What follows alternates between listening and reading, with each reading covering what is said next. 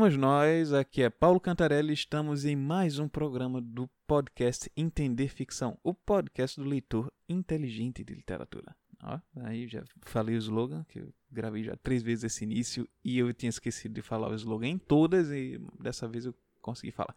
Uh, bem, o podcast, se você está ouvindo na semana de lançamento, eu demorei um pouco a lançar. Né? Em teoria, no sábado, eu estou gravando no domingo né? Eu geralmente tento lançar no sábado. Mas eu não gravei antes por motivos de. Uh, simplesmente, não sei. eu tentei gravar, não deu certo. É, às vezes você não está no humor, mas enfim, como eu me comprometo com vocês. Então eu peguei algumas perguntinhas do Instagram. Né? Eu, infelizmente estou sem meu celular. Agora, enquanto estou gravando, eu só tinha anotado as perguntas. Uh, então eu não vou me lembrar dos nomes das pessoas que perguntaram. Eu me lembro mais ou menos de algumas das perguntas, mas é, esqueci o celular no carro e saíram com o meu carro aqui em casa, pegaram emprestado. É, então vamos assim mesmo, né? ler aqui as primeiras perguntinhas. Um rapaz me perguntou como é que ele poderia fazer, né? ou qualquer escritor, para encontrar a mensagem que quer transmitir. Isso é um, um, uma coisa assim que é meio que um mito na literatura de que o escritor tem algo a transmitir, né? tem alguma mensagem para dizer. Eu mesmo sou mais é, alinhado com essa corrente de Flaubert de que o escritor não precisa ter uma mensagem. Ele simplesmente viu alguma coisa que o impressionou e quer compartilhar.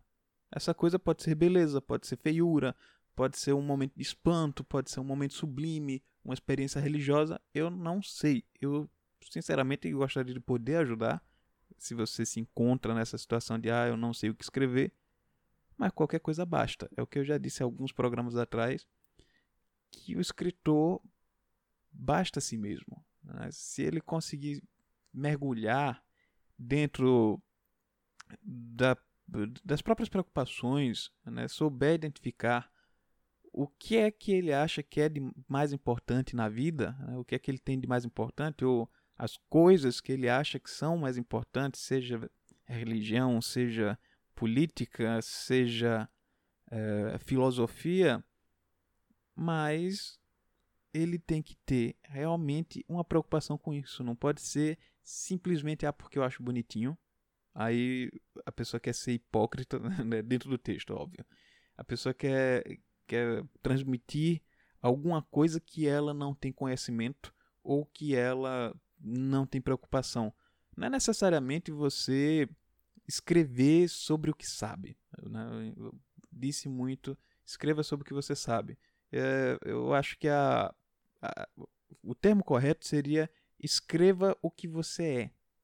Então, eu, eu acho que é impossível a gente fugir de quem nós somos. É mais ou menos feito Clarice Lispector, naquela famosa entrevista em que o, o, repórter pergunta a ela qual a motivação dela escrever, ela olha assim, e eu sei. é desse jeito, só sei que eu escrevo. Ou então, Humberto Eco, que perguntaram a ele, por que, é que você escreveu um, um, um livro, é, um romance policial na Idade Média? Ele olhou assim e respondeu: Porque eu queria matar um monge. Uh, aquele, aquele universo medieval fazia parte da, da constituição, vamos dizer assim, a, do arcabouço de Humberto Eco. Gosta dele ou não, ele era um grande estudioso da Idade Média, então ele conhecia as questões, ele eh, era obcecado com a arquitetura medieval, a estética medieval. Ele tem um livro muito bom sobre isso. E saiu aquele livro né, que é um livro muito bem escrito e é também um romance policial. Muita gente esquece desse detalhe porque é um livro tão bem escrito que a gente não, não lembra que uh, segue esse tipo de história. Inclusive, esse tópico vai intercalar com outro que me perguntaram também. Eu acho que é um, um jovem que me perguntou, Felipe, acho que é Felipe o nome dele, é, que me perguntou sobre romances policiais ou, ou literatura de gênero. E o seguinte, existe esse mito né, que o mercado editorial criou, que é ah, o escritor tem que escrever num gênero. Né? Ache seu gênero. Olha, isso é coisa do livreiro. Tá? É, escritor de verdade, ele vai, ele vai saber escrever qualquer tipo de história. Esqueçam essa balela que inventaram de que ah, você tem que dominar um gênero. Não. É, primeiro que eu não considero, por exemplo, histórias policiais, história de aventura, uh, drama urbano, gênero. Assim, em prosa, isso não é. Ele não tem uma, uma construção firme o suficiente, sólida o suficiente e diferente o suficiente para você dizer assim: não, isso daqui é um gênero totalmente diferente. Feito a gente faz com romance, novela e conto. Né? Em prosa são os, os três principais gêneros da prosa de ficção. É, tem também o, o teatro, que é outro gênero. Tem a poesia, né, ou, melhor, o poema. Alguns fazem a diferenciação entre poesia e poema, mas esse é assunto para outro podcast. Uh, então, esses são os gêneros clássicos. Alguns aí colocam gêneros também não ficcionais, como gêneros literários, o, o ensaio, a tese, o tratado, enfim, N outras formas. Cada uma delas eu considero pelo menos em prosa, conto, novela e romance. Isso daí é, é a única divisão que eu vejo de, de gênero possível. Né? Os, gêneros, pelo menos, que sejam os clássicos. O gênero clássico de, de romance, epopeia também, um, gênero clássico. E esse resto é, é invenção, é história para boi dormir. E é uma espécie de positivismo idiota que a gente tem por causa da segmentação de mercado todo mundo que sabe um pouquinho de marketing sabe que para vender alguma coisa é preciso você identificar um nicho. E esse nicho tem, vamos dizer assim, personas ou alguns chamam de avatares, que são não são monstros gigantes que saem atirando flechas do tamanho de um ônibus, feito no filme do James Cameron, mas são o público-alvo. Né?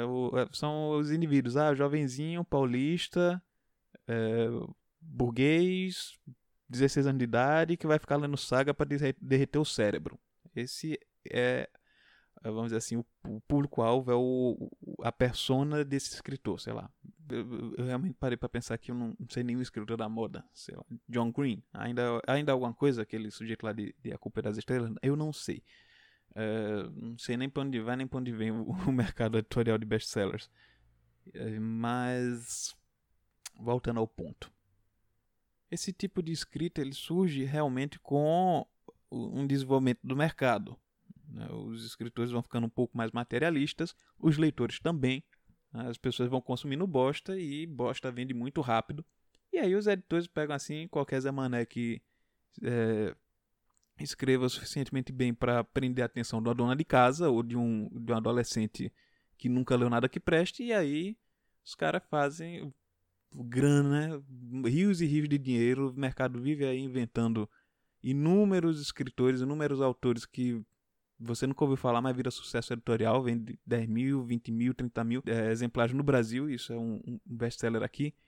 No mercado americano, né, por mais que tenham os clubes de leitura da Oprah com alguns livros bons ali de Faulkner, mas tem pessoal totalmente execrável que... Uh, escreve coisa tipo Stephen King, uh, Neil Gaiman, esse povo aí que pessoal acha que é grande escritor, mas não escreve bosta nenhuma. Os caras são só uns tarados loucos, porra. Ficam lá escrevendo páginas e mais páginas. Eu, eu nunca vi isso. Um, um, sujeito feito Stephen King escreve umas 10 páginas no dia. Eu não concebo essa quantidade de bosta. Já concebi. Já concebi eu já, já contei a história de quando escrevi um livro lá em 20 dias, mas eu não concebo como é que alguém cons consegue passar a vida fazendo isso. Né? E, e, ele não faz nem pelo dinheiro, que ele já tá com o cu atochado de dinheiro, porra. Pra, pra que, que o cara precisa ficar escrevendo dois livros por ano? É porque gosta mesmo, o cara gosta de escrever merda. Ele diz assim: eu vou sentar todo dia, 9 horas da manhã, para escrever merda. Agora penso na disciplina. Porque o sujeito sentar o rabinho na cadeira todo dia de manhã às 9 horas, que ele, eu me lembro que ele dizia que era às 9 horas naquele livro dele sobre a escrita, que é uma perda de tempo. Nem, nem leia. É, a única parte boa é você ver a disciplina do cara. É, é, é a única coisa que, que esses escritores medíocres eles realmente podem ensinar. Que é. A, a segunda coisa é como escrever mal. A, mas a, a primeira é justamente essa disciplina. Como dizia o Albalá, não é porque o cara escreve mal que ele não tem trabalho. Tá? A escrita ruim ela dá tanto trabalho quanto a escrita boa. Agora, o que acontece é que o escritor não sabe direcionar as energias. Aí fica inventando enredo mirabolante, uh, fica tendo trava porque não sabe qual vai ser a próxima cena, enfim, existem outros problemas maiores para o escritor se preocupar. Mas, voltando à questão dos gêneros literários, quando você diz assim, ah, eu vou ser um escritor policial, significa que você só vai escrever romances policiais sua vida inteira? Tudo bem, às vezes a pessoa tem uma preferência. Né? Ah, eu gosto de, de escrever, mas sério? Você vai passar a vida inteira escrevendo as mesmas coisas? E outra coisa também que eu. Coisa, coisa. As mesmas coisas, coisa. Uh, mas tá bom. Falando a escrita, se eu estivesse escrevendo ensaio, isso seria uma coisa que eu ia reverar os olhos de raiva se, se eu repetisse essa palavra seguida. Mas. Por exemplo, escritores feito o Jorge Simenon. Eu não acredito nesse tipo de escrita. O cara sentava uma tarde e escrevia um romance. Ele tinha, eu, eu acho que ele tinha é, mais de 190 romances. Isso não existe. Um, um Flaubert da vida escreveu, acho que seis livros e olhe lá. É, a, a quantidade de acertos, por exemplo, na obra de Machado de Assis é bem inferior à quantidade de histórias que ele escreveu. Isso não é xingando Machado de Assis, não, tá, gente? Não é querendo diminuir. Porque tem gente que pega um, uma parte, às vezes, que o escritor errou, mas ignora completamente que ele acertou numa outra fase da vida. Tem, tem alguns escritores que realmente não acertaram nunca. É, tem vários casos famosos. Mas que se destacaram e, e terminaram virando clássicos. Mas o, o, Machado de Assis, por exemplo, eu acho que um quarto dos textos. Um, um quarto do. Eita porra. É, um, quarto dos escritos dele, eu, eu, ia falar um quarto dos terços, não, não faz sentido nenhum. Eu tô, é, é, é, por isso que eu demorei a gravar o podcast. Eu não tô com, com humor muito certo. A minha cabeça ainda tá meio, meio nas nuvens por causa do, do romance que eu tô escrevendo. Aí eu passei um tempo assim meio aéreo, meio pesquisando as coisas, enfim. Uh, mas o, o Machado de Assis, eu creio que uma grande parte da obra dele seja muito aprendizado. O cara desbravou a, a literatura sozinho. Foi um pioneiro aqui na, no Brasil, não só no Brasil, como eu considero que na língua portuguesa. Tá? É um assunto para outros podcasts ou mesmo para uma aula sobre Machado de Assis. Né? Mas, mas, mas, mas, voltando ao ponto de gênero, eu não acredito nem em escrita automática e nem acredito em, em escritor de gênero. Ficar escrevendo um tipo de história a vida toda, pelo amor de Deus. É, é bom fazer, feito fez Flaubert, que escreveu pouco, escreveu muito bem. Ele tem histórias que variam do drama urbano ali, um, ou então Madame Bovary, é, até um Salambo que se passa em Cartago. Tem, tem uma cena de, de Salambo que eu acho que marcou muito. É uma descriçãozinha, eu, eu, eu lembro dela de cor. Flaubert escreveu assim: Os peitos dos soldados estalavam feito caixas sob os pés dos elefantes. Não precisa de mais nada. Isso é uma descrição no meio de uma batalha que está tendo. Mas dá uma dor. Né? Você vê essa imagem dos, dos peitos estalando, feito caixas. Os, os elefantes ali esmagando. Não precisa de pornografia. Né? Não precisa de ficar mostrando demais. Tem escritor que gosta, tem, gosta, gosta de umas escatologias, né? de ficar mostrando tintim por tintim. Isso é que eu chamo de chocar por chocar é sair descrevendo clinicamente como é que é a ferida, como é que o sujeito saqueou. É um problema de muito, muito autor que acha que está arrasando, mas na verdade está escrevendo porcaria, que é só chocar o leitor e. Enfim, é um, é um recurso muito, muito baixo fazer uma, um, algumas descrições assim obscenas. Eu prefiro a sutileza de um Flaubert que, que cria essas imagens mas o que eu tenho para dizer para esse rapaz que está perguntando sobre história policial, Olha, não tem problema você escrever história policial, tá? Você pode escrever o tipo de história que quiser. Agora saiba que você está livre para escrever o que você quiser. Para escrever história policial, pode ser uma história de fantasma, pode ser aventura, pode ser drama, pode ser tragédia, por que não?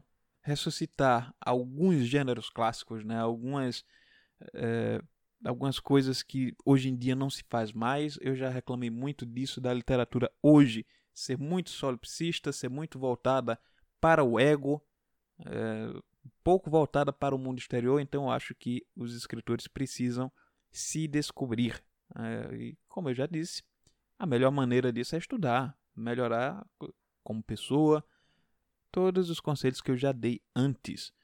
Agora, se você quiser escrever uma história de subgênero, que seria o mais correto chamar é, esse tipo de literatura. Não, não esse tipo de literatura, no caso, o tipo de história. É um subgênero. História policial, subgênero, aventura. Você tem que saber, obviamente, de alguns elementos constitutivos desse tipo de história. Né? Obviamente, história policial. Um crime, um policial e um, e um criminoso. Só. Mas a partir disso daí você pode fazer N coisas. Humberto Eco, eu acho, um dos melhores exemplos. Ele era até meio obcecado com essa essa estrutura policialesca. Pode ler o pós-escrito ao nome da Rosa, lê o nome da Rosa e depois o pós-escrito. É, ele, ele explica muito dessa questão de por que, que ele, ele escolheu um subgênero moderno num ambiente medieval. Né? Se você olhar, a história policial ela chega a ser o equivalente aos romances de aventura da cidade. Os, os romances de aventura, de exploração, geralmente eles são mais para o campo. E aí o, um outro gênero também, subgênero no caso, seriam as aventuras marítimas. Né? Você tem também esse reflexo nas cidades costeiras, principalmente ali da Inglaterra. Você vê que o, o pessoal gostava muito disso. O, o Inglaterra, Estados Unidos, tem mais essa, esse vínculo com a literatura meio que marítima. Né? Você vê o, o Conrad, né? o Joseph Conrad, que não é necessariamente inglês, ele, é, ele, acho que é polonês, não me lembro agora. Mas o Conrad escrevia muito sobre o mar e o Melville, né, o, o, Herman Melville escrevia também, né, o escritor de, Mo, de Moby Dick, que não é um romance que me agrade muito, mas é meio que duetos da época. É, é, é uma coisa bem importante isso, o escritor ter esse, esse conhecimento duetos, ou seja, da, dos costumes do, do local onde ele foi criado, da, da literatura em que ele está imerso. Porque, por exemplo, um, um brasileiro escrevendo de, é, sei lá, ficção de vampiro. É uma coisa meio, meio estranha, porque principalmente porque as nossas tradições, nosso folclore, ele vai meio por um outro rumo. Não é que não existam histórias sobrenaturais no folclore brasileiro, mas elas são um pouco diferentes, têm um outro tom.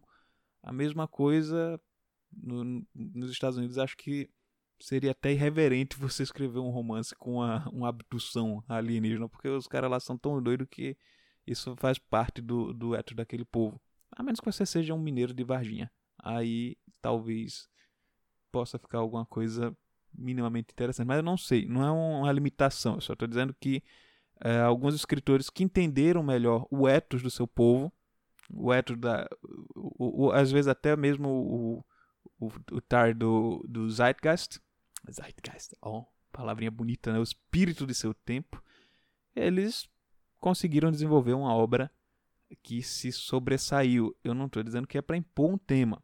Feito, faziam alguns movimentos, já fizeram. Né? O movimento regionalista de Gilberto Freire impunha o tema. Né? De certa forma, o movimento armorial de Ariano Suassuna também impunha uma temática. No caso, o pessoal do movimento armorial buscava muito essa questão da arte popular ligada à cultura erudita.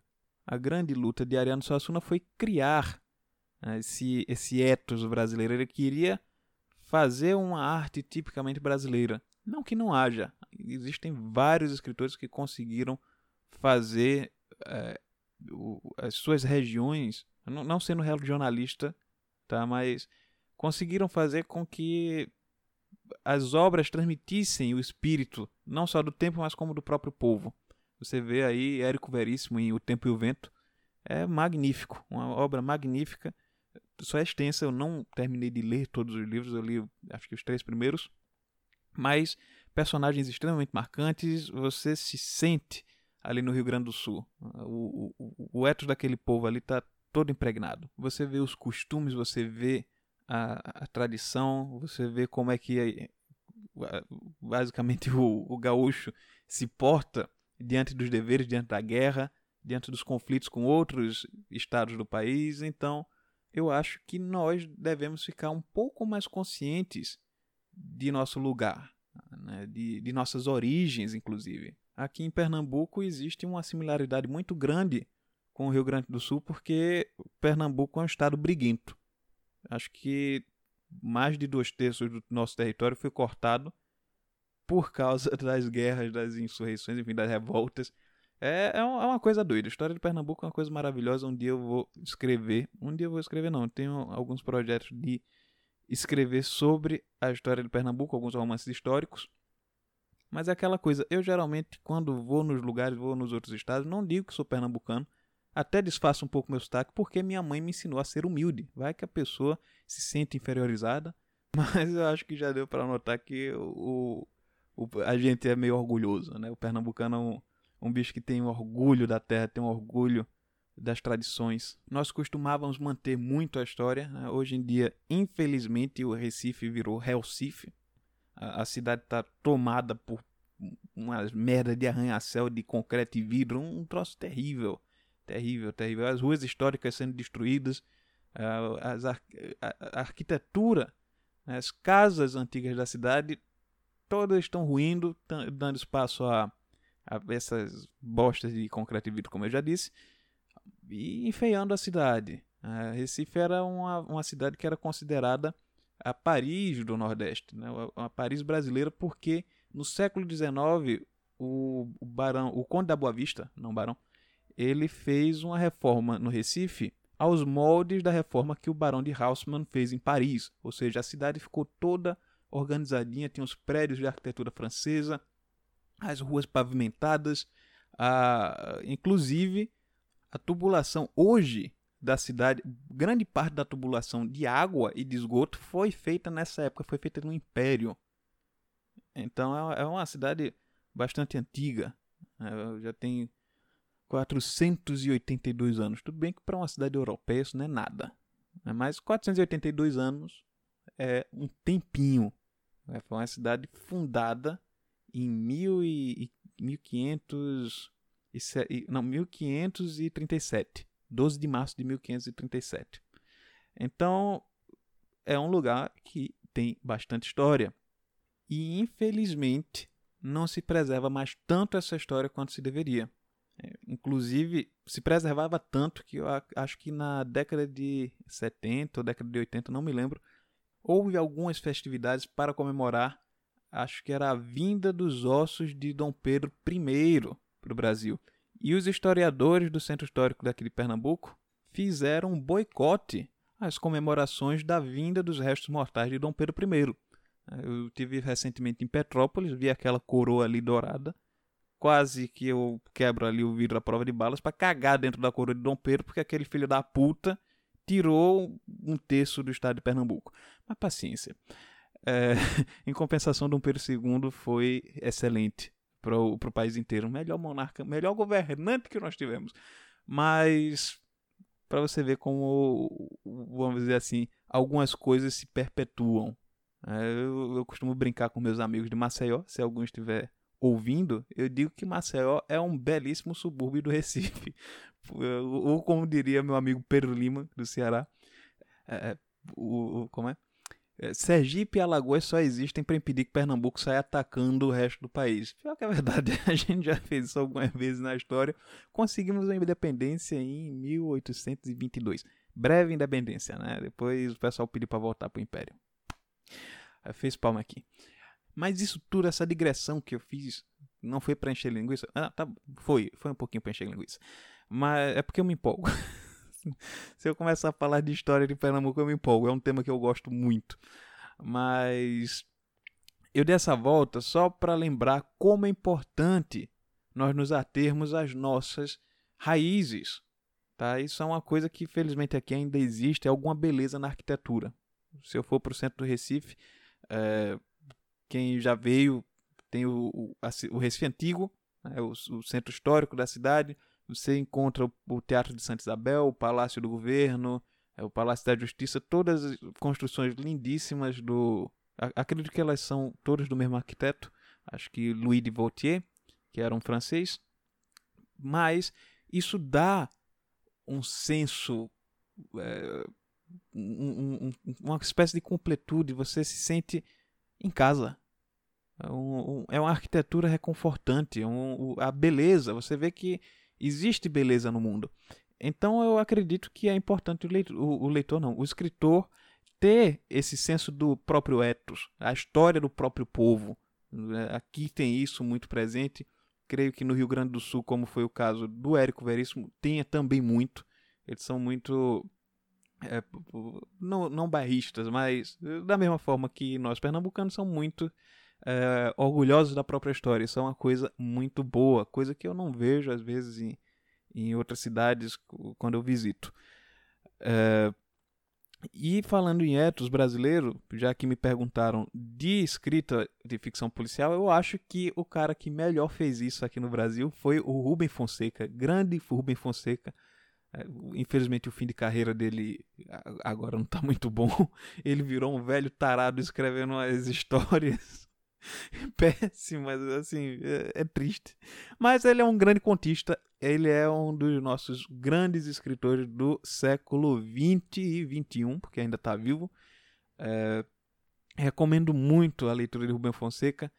Tem, tem alguns livros hilários, engraçadíssimos, que você lê uns contos maravilhosos. Tem tem Buffy Spallanzani, que é um, um, um é, é, é, um livro engraçado, uma história policial do, do escritor que se mete no assassinato. Tem os contos dele, eu acho que um dos melhores contos que eu já li é Passeio Noturno. Passeio Noturno é um puta de um conto, não tem outro adjetivo. É um puta de um conto de Rubem Fonseca. Ele acerta em tudo, nos tempos verbais, nos detalhes, no humor negro, é, é, é uma história. Leiam, leiam Passeio Noturno. Vejam os tempos verbais que o Rubem Fonseca utiliza, né, o pretérito perfeito que ele vai utilizar com uma classe tremenda. E, assim, é, é, é um autor que eu acho que eu já dei umas boas gargalhadas lendo. Tem o, o caso o caso Morel, que também é um, um famoso livro dele, muito bom.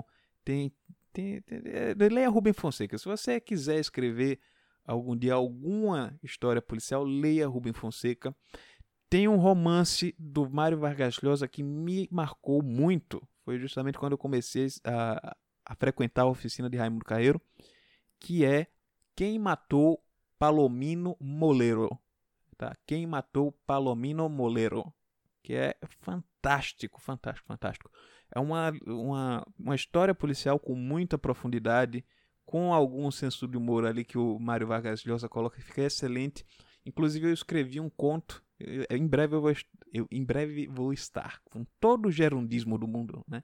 É, em breve eu disponibilizarei, mais bonito, vou estar. Em breve eu disponibilizarei um conto policial para vocês? A Morte de Frederico Gurgel. Alguns já leram, já disponibilizei ele uma vez, mas eu vou fazer de novo agora mais aberto ao público, que é um conto policial que eu escrevi.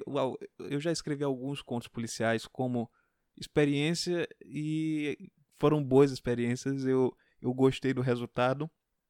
E geralmente são histórias mais cômicas, são mais tragicômicas no caso. É, mais divertidas de ler, enfim. Eu, eu acho que às vezes a gente merece um divertimento. Não precisa só, só sofrer para escrever, não que não tenha dado trabalho foram algumas das histórias que me tiraram meses para escrever. Esse é A Morte de Frederico Gurgel, acho que tem 15 páginas. não, o original acho que tem menos, tem, deve ter 12 páginas e quando imprimiu na edição que eu fiz da, da antologia do Bordado das Sombras pela editora Mondrongo, eu acho que ele saiu com as 20 e poucas páginas. Assim, é, é quase uma novela, é um conto bem longo. Mas assim, ele demorou um bom tempo para escrever é uma das. Acho que foi um dos primeiros. Acho que foi meu primeiro conto que prestou. assim, que, que eu, eu, eu sabia o que eu estava fazendo mesmo. É, e geralmente as pessoas gostam muito dessa, dessa narrativa.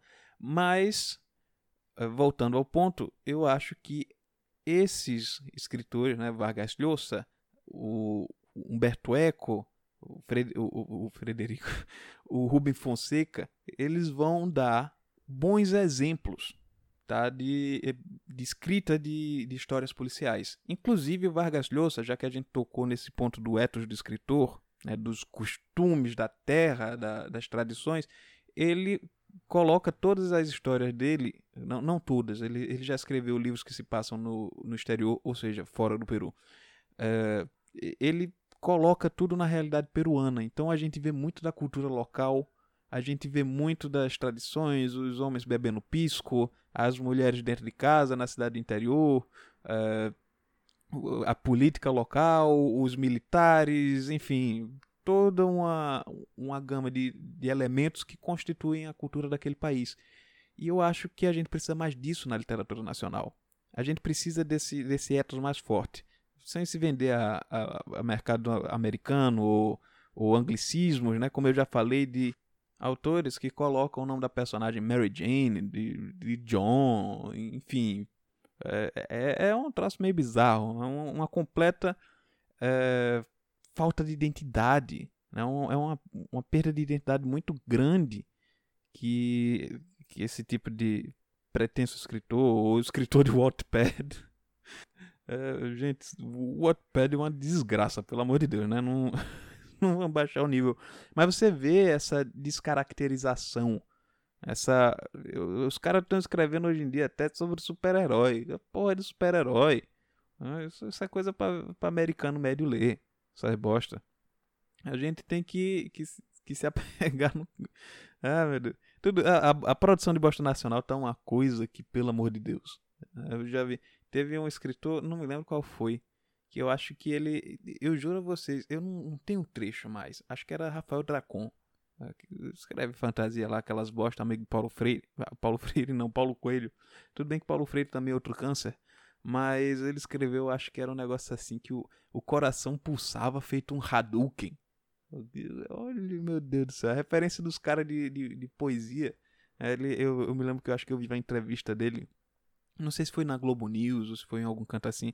Na época eu já fiquei horrorizado. Era antes de eu, de eu estudar literatura sério que o cara tava dizendo que a maior referência dele em poemas, em poesia, a maior referência poética dele era Final Fantasy alguma coisa, Final Fantasy VI, eu acho, ou 4, eu não, não me lembro.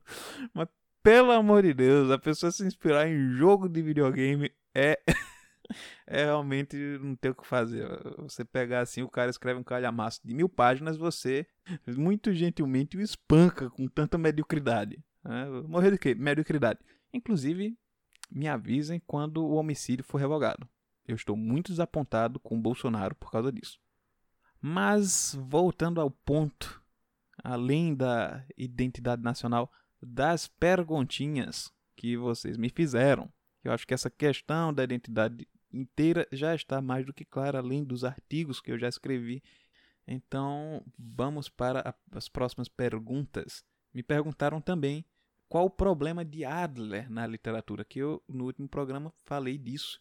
Eu disse que não recomendo Adler para leituras literárias. Primeiro, você vê que o foco do, do como ler livros não é arte. Por mais que ele até fale algumas coisas até certas, uh, e a parte até de poema seja razoável, embora muito resumida, você vê que o, Adler não tem muita noção das técnicas. Tá? Ele não, não conhece muito a parte técnica.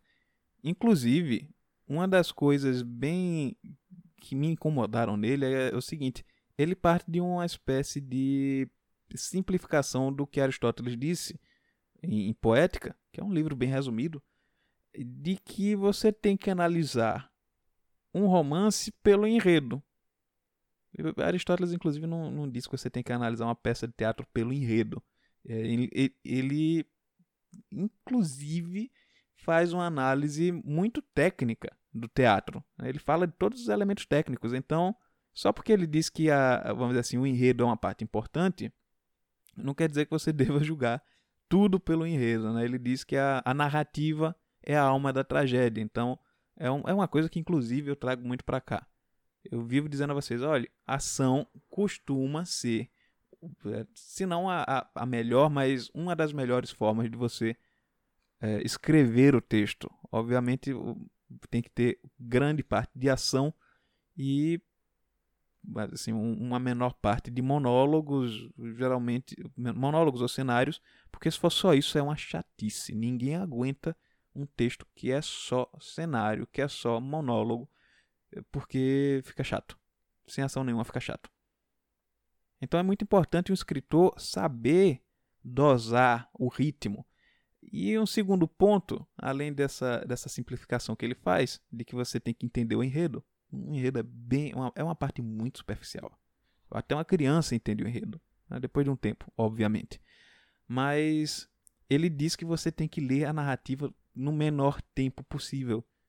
Isso é uma coisa totalmente absurda. Também é um, uma coisa que veio, por exemplo, na, na, na, na tradição inglesa, com Edgar Allan Poe, que Edgar Allan Poe ele diz que é, uma obra tem que ser lida numa sentada só. Mas o que, é que ele estava falando? Qual era o contexto? Poe estava falando de contos e poemas. E isso também pode ser aplicado a, por exemplo, capítulos de romances. Você tem que ter uma unidade. O leitor precisa ler aquele capítulo inteiro. Ele precisa ler aquela, aquele trecho, aquela unidade inteira, para poder não perder o ritmo. Já parou para ler um troço na metade assim do capítulo? Depois você teve que voltar porque não estava fluindo do mesmo jeito? Ah, parece que esfriou o capítulo. Então é importante você, pelo menos se, se for parar de ler, ver onde é que acaba ali aquela cena ou que acaba aquele conjunto de cenas, porque às vezes um capítulo é grande demais. Então você acha uma brechinha ali entre um núcleo e outro, entre uma ação e outra, que pode parar a leitura sem interromper esse fluxo da alma do leitor, né? sem interromper esse fluxo da sua alma quando você está lendo isso. Quando você lê um poema muito longo, os poemas longos também são divididos em, em trechos, em unidades menores que você pode ler numa sentada. Às vezes você pode ler uma novela inteira numa tarde, não tem problema.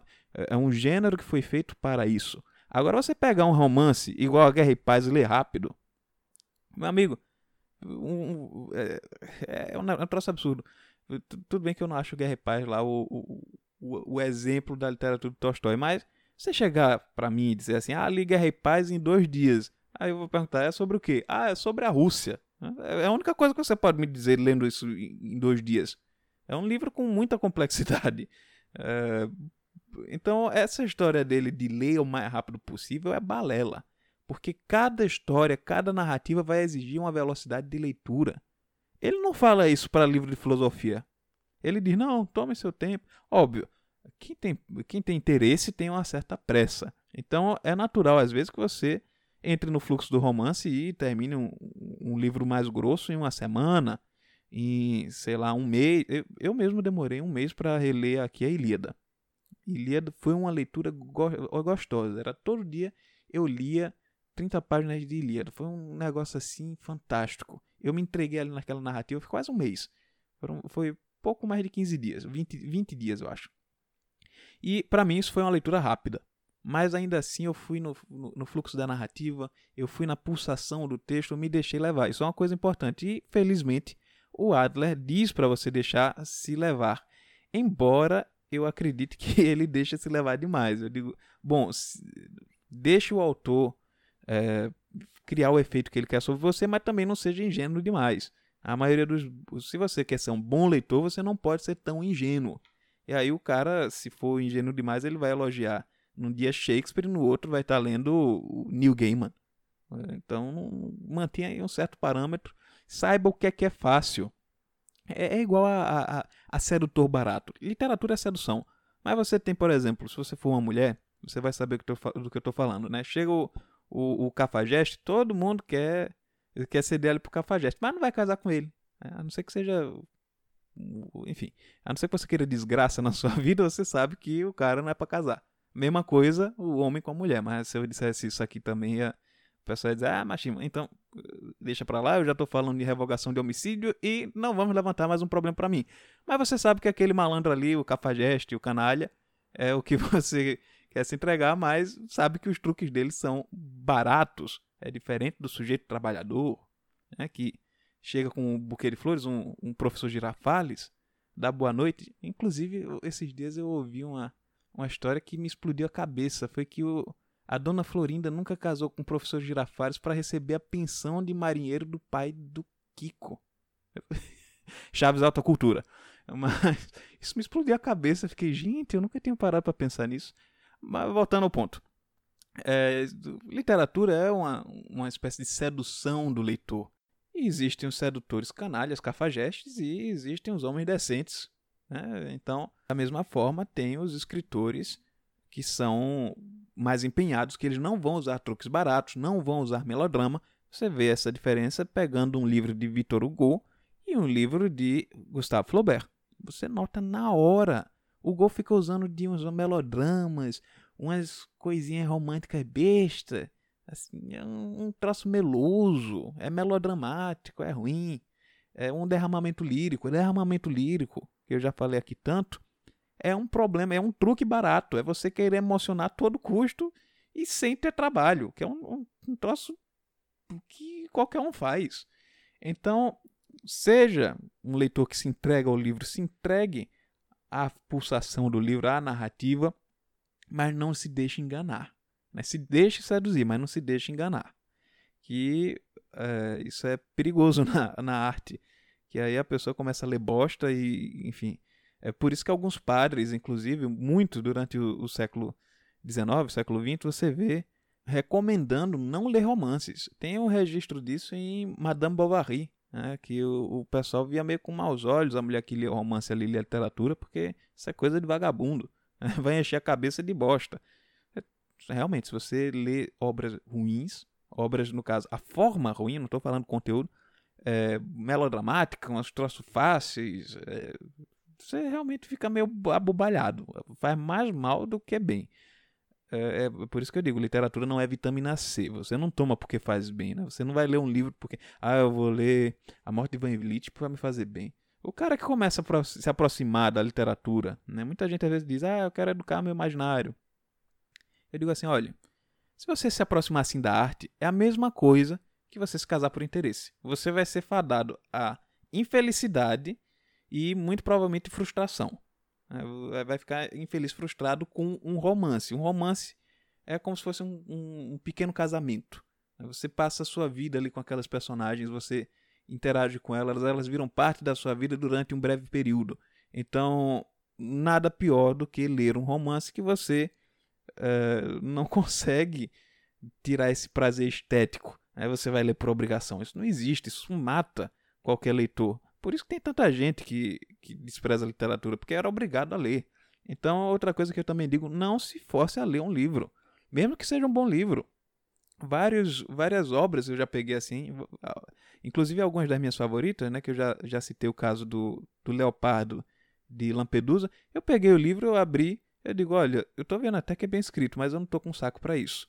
Então, é, alguns amigos meus já vieram também com a história de, ah, Madame Bovary, eu tive uma raiva. Eu digo, guarde aí. Terminou de ler? Não, guarde, leia depois, é, ame as personagens, não julgue, não, não saia julgando todo mundo logo de cara. Tente se colocar no lugar delas. Né? Tente é, se entregar, a pro, não a proposta do autor, mas vamos dizer assim, é, embora isso também seja relevante, mas eu não gosto desse termo, proposta do autor. Mas tente ver o que é que ele está querendo transmitir. Obviamente, isso não, não quer dizer que você não tenha que ter nenhum senso crítico, tá?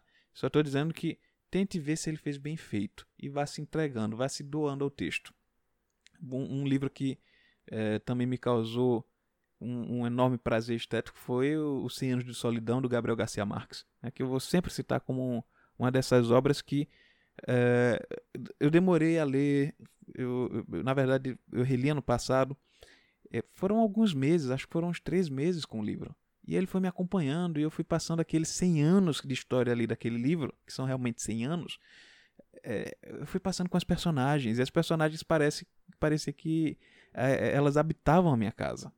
Parecia que eu podia sentar e conversar com o autor. Né? O, o, Gabriel Garcia Marques.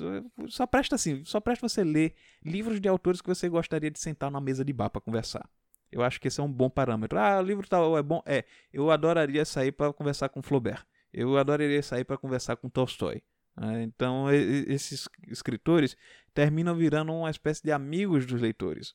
Né? Porque a gente sente uma, uma intimidade tão grande do texto, né? com um texto que a gente chega às vezes até a confundir os narradores com os autores. Isso é um, uma coisa que é muito comum.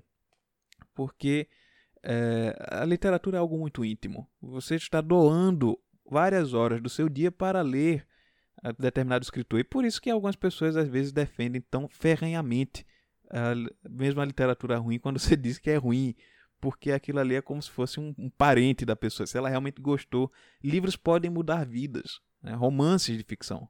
Eu, embora numa, numa proporção às vezes menor, mas muda, muda completamente a vida das pessoas. Às vezes é, é, eu me lembro que minha avó, antes de morrer, minha avó materna, ela lia Madame Bovary, foi um livro que eu fui que eu li quando era muito jovem não gostei.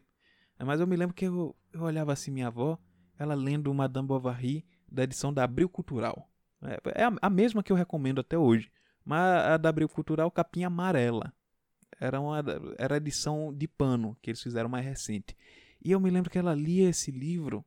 Ela estava doente, ela tinha, já tinha câncer era um, um, um, tipo de câncer muito difícil de ser curado na idade dela, que era o mieloma.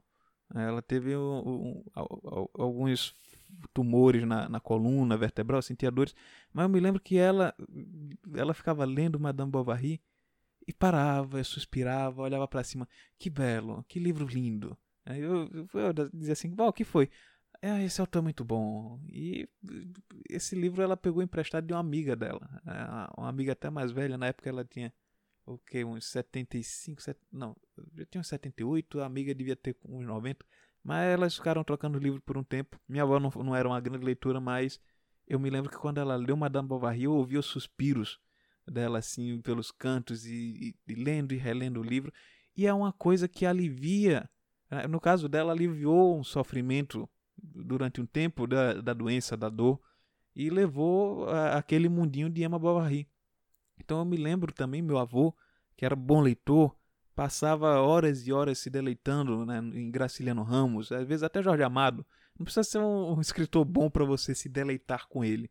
É preciso sempre manter uma certa inocência quando se vai ler um romance. É, os escritores, escritor, eu digo, ó, não, você não tem o direito, você não tem o direito, você tem o dever de não ser inocente, tá? É, você não pode ser inocente hora alguma porque é, é o nosso ofício. Eu não, não exijo do leitor a mesma.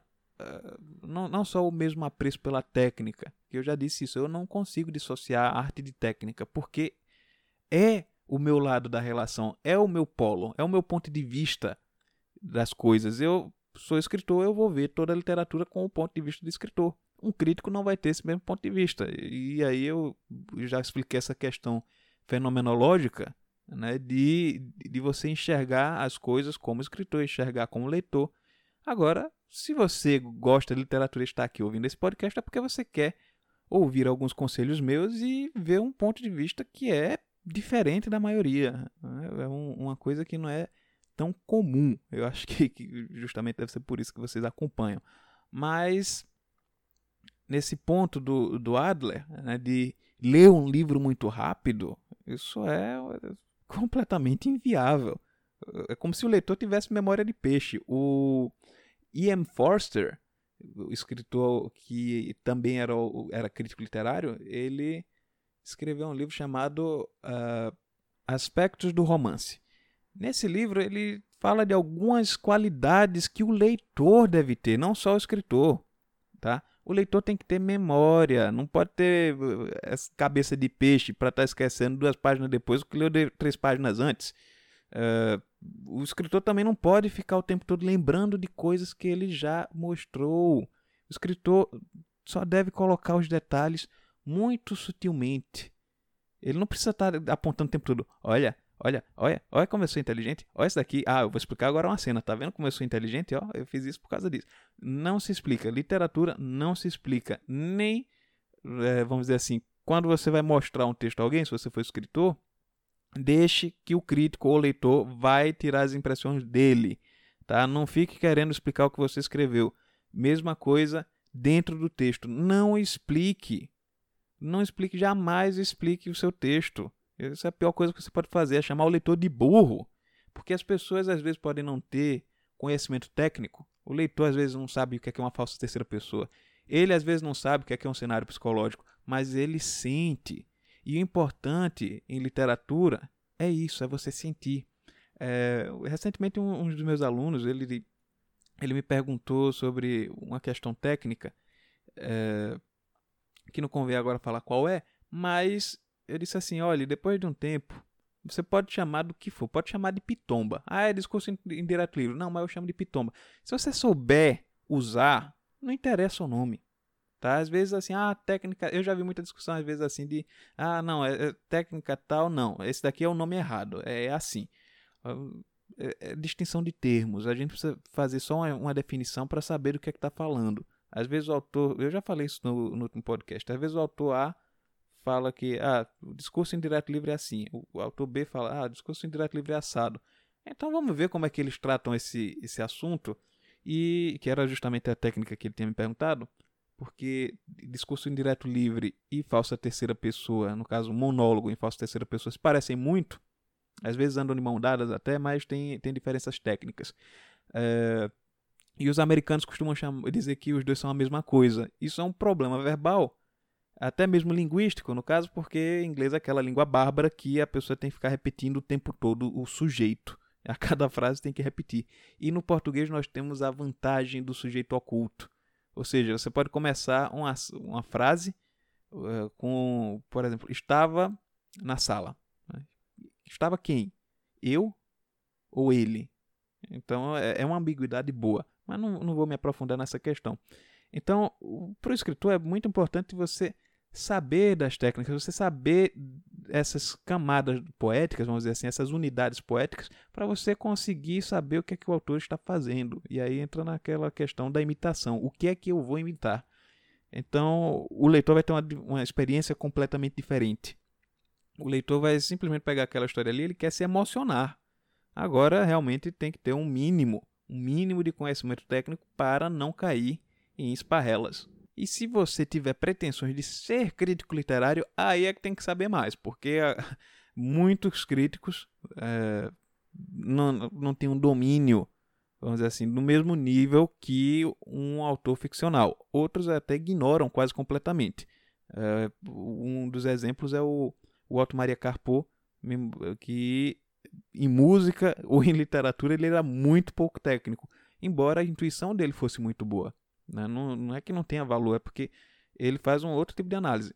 Mesmo assim, você vê que ele sabe, né? pelo menos o básico das técnicas, ele consegue fazer essa análise. Embora assim, às vezes ele meio que empurra para debaixo do tapete e coloca o gosto dele na frente. Mas assim, é um, um erudito fantástico. E aí entra também uma outra pergunta que já me fizeram, vou só comentar aqui, que me perguntaram quais críticos fazem parte da minha formação. Olha, eu vivo repetindo isso. Eu leio os autores, é, no caso, os escritores críticos, não críticos literários propriamente ditos. É, eu, eu, acho que eu li muito pouco do, dos críticos literários. Eu prefiro ler o, quem faz literatura é, do ponto de vista artístico mesmo, faz as críticas e e, e, sabe do que está falando, eles têm domínio do que estão falando. Né? Humberto Eco é um exemplo, o, o, Cortázar é outro, Edgar Allan Poe, é, Flaubert, né? pelo menos nas cartas dele, Mário Vargas Llosa, também é fantástico, ele é um, é um escritor fantástico e um crítico também muito bom. Eu não diria que é fantástico, porque Vargas Llosa ele tem um problema de politicagem. Você não é indicado ao Nobel por acaso, né? Tem que agradar algumas pessoas, fazer algumas opiniões elogiosas. Então você nota que o Llosa, quando ele está falando de técnica literária, é porque o livro é muito bom. Ele está falando dos elementos técnicos, ele está mostrando como é que o cara fez. Agora, se ele começa com os elogios, feito ele faz em A Verdade das Mentiras, é um livro dele de, de crítica, que ele elogia vários autores é, é elogio em cima de elogio. Vários autores medíocres, ele falando de, de por exemplo, é, George Orwell, ou então o, o H.G. Wells, ele força muito a barra.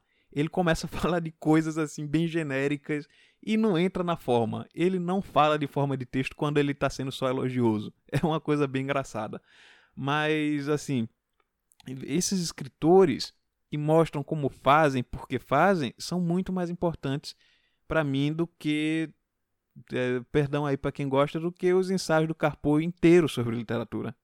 Uma página de Graciliano Ramos, né, a carta de Graciliano Ramos à irmã é mais importante que um Álvaro Lins.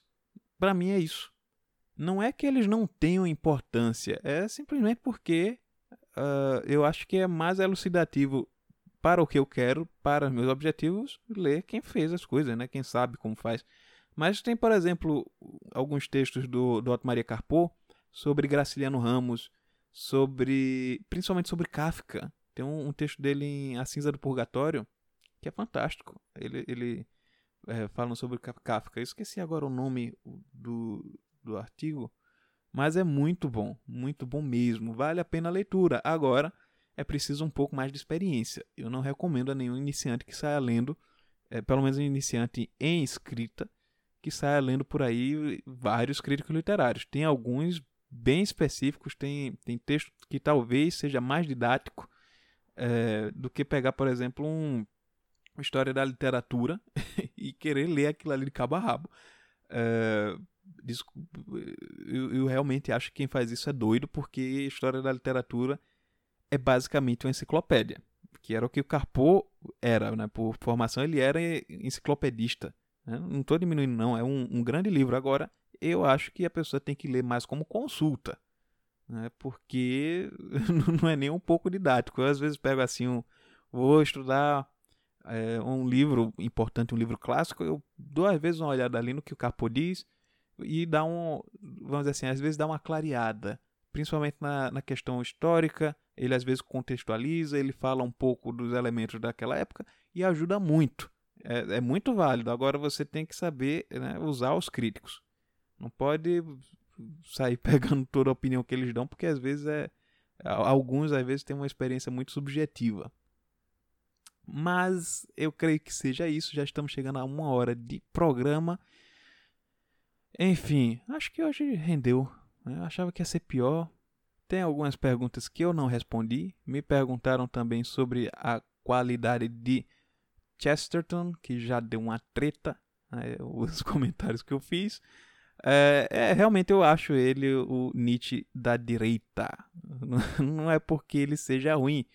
Não quer, não quer dizer que ele é, tenha comentários ruins, mas é porque ele não justifica e o pessoal está usando ele realmente como a esquerda usa Nietzsche. É, que inclusive acertou em algumas coisas e errou em outras, mas enfim, isso é papo de filosofia. Eu não me meto em, em filosofia, mas é, sobre a parte, só, só esclarecendo algumas pessoas sobre essa essa discussão, é, o, o Chesterton ele não tentava escrever arte. Ele inclusive disse que qualidade não importa, pô. É sério, não, não, eu não tô zoando.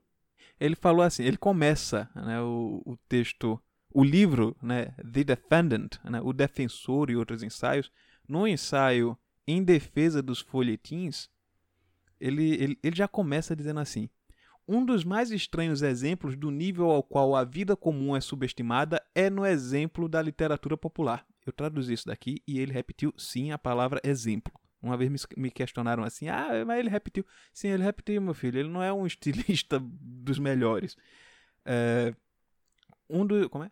um dos mais estranhos exemplos do nível ao qual a vida comum é subestimada é no exemplo da literatura popular, cuja grande maioria descrevemos com muita satisfação como vulgar ele já começa a ficar aqui com a síndrome de, de, de, de vira-lata, né? De dizer, nós descrevemos como vulgar. Continuando. A novela do garoto pode ser ignorante no sentido literário. Vejam isso. A novela do garoto pode ser ignorante, pode faltar, no caso, no sentido literário. O que é somente a mesma coisa que dizer que um romance moderno é ignorante no sentido químico, ou econômico, ou astronômico. Né? O astronômico mas ele não é vulgar, intrinsecamente. É o verdadeiro centro de milhões de imaginações flamejantes. Aí já começa aquela bosta que eu disse para você ter cuidado para não encher a cabeça de merda. É aquela bosta que eu disse. É, de ler qualquer, qualquer porcariazinha. Ele diz que o que ele está dizendo aqui é: não, essa coisa de ser literário não importa. O que importa é que as crianças estão lendo. Né? O que importa é que esse livro aviva a imaginação, né? mesmo que seja uma literatura considerada vulgar. Isso é uma grande uma falácia. Eu tenho uma má vontade gigantesca com Chesterton por causa disso. Eu não sei nem o que é que ele escreveu na parte não literária. Eu sou honesto com isso. Ó, eu não sei, eu não li o que ele escreveu fora tanto da literatura quanto da crítica literária. Do que ele escreveu de crítica literária, eu acho uma grande balela, é uma grande enrolação. Aí ele vem me dizer que que no ah não, é, um, é dizer que é que é, vamos dizer assim, que ele não está literal, li, não literalmente, mas literariamente correto. Vamos usar esse termo, né? Que ele, não, dizer que um romance não está literariamente correto é a mesma coisa de dizer que não, não está quimicamente correto, economicamente correto. Que é isso, meu amigo? Você vai pegar uma biografia de São Tomás do Aquino, você espera pelo menos que a biografia de São Tomás de Aquino tenha alguma coisa de teologia. Não é? Ele fez isso. Que eu saiba, ele fez isso. Ou você pega também um livro sobre Aristóteles, você espera que tenha alguma coisa sobre filosofia. E, por que, você pega um livro de literatura e não espera que o escritor acerte as técnicas? Você não espera que o livro seja artístico. Isso daqui é uma grande uma balela. Mas depois eu comento é, o, a obra poética, vamos dizer assim, a, a obra literária de Chesterton. Eu vou pegar um, um, um texto dele aí avulso depois do Padre Brown, que o, o pessoal adora, idolatra, né? Oh, Padre Brown, oh, não sei o quê. Que é um, um, um, gramático aí meio metido às tetas fica elogiando como o ápice da literatura universal. Que é, o cara nem tenta. Né? Chesterton é um, uma espécie de, de Conan Doyle piorado. Ele, ele não tenta escrever literatura, ele quer só é, escrever uma aventura ali que moralize depois. É um, é um troço patético, mas não vou me estender mais sobre esse assunto hoje, porque senão esse podcast não encerra mais. Eu não quero terminar um podcast de uma hora e meia feito foi o anterior. Então, se me siga aí nas redes sociais. Todos os links estão no post, no corpo do post do podcast, né, no www. Ponto, tô, tô igual o Lula falando PowerPoint, né? Point, PowerPoint. Ou, ou então o Carreiro falando Edgar Allan Poe, que ele fala Poi. É, o, o point é www.entenderficção.com.br e hoje eu não li nada, então não vão estar lá as, as transcrições do que eu li é, na verdade, eu só li o, o trechinho de Chesterton que está num artigo é, chamado. É, como é mesmo? O Alzheimer. Alzheimer é lasca. A pessoa vai ficando velha, vai ficando, vai ficando esquecida. É, a Ferro e Fogo, o Dever do Crítico. Quem quiser, vou deixar o link desse artigo no corpo do post. E não se esqueçam também de comprar pelos links da Amazon. Vou deixar por lá alguns livrinhos citados.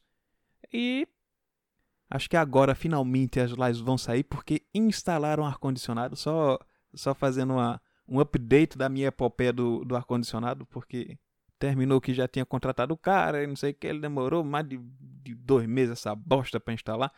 E quando ele instalou, deu problema, começou a vazar água do ar-condicionado e pingar dentro do quarto. Foi, é uma maravilha. É um, um negócio assim. Mas em breve as lives. Em breve as lives. Eu tô prometendo essas lives de Instagram. Vocês têm que me cobrar, me cobrem essa bosta, me mandem mensagem de madrugada, deixe mensagem no Instagram para fazer essa bosta. Porque é, tem, que, tem que atingir mais gente e o Instagram só ajuda a, a alcançar mais gente com live. Mas é isso, pessoas. Fiquem de olho nas novidades que em breve, eu estou prometendo isso o tempo todo, mas porque realmente tem coisa para sair, é porque a, a, parte técnica é complicado. Você acha que é, é, ah, eu vou fazer uma aula online, então deve ser fácil. É, não, eu já tive que instalar o Wi-Fi dentro do quarto, já tive que mudar a iluminação, já tive que pegar a webcam, enfim, é um troço complicado. Mas já está se normalizando e bom, já já deu tempo, eu vou parar de enrolar vocês e a gente se vê no próximo final de semana.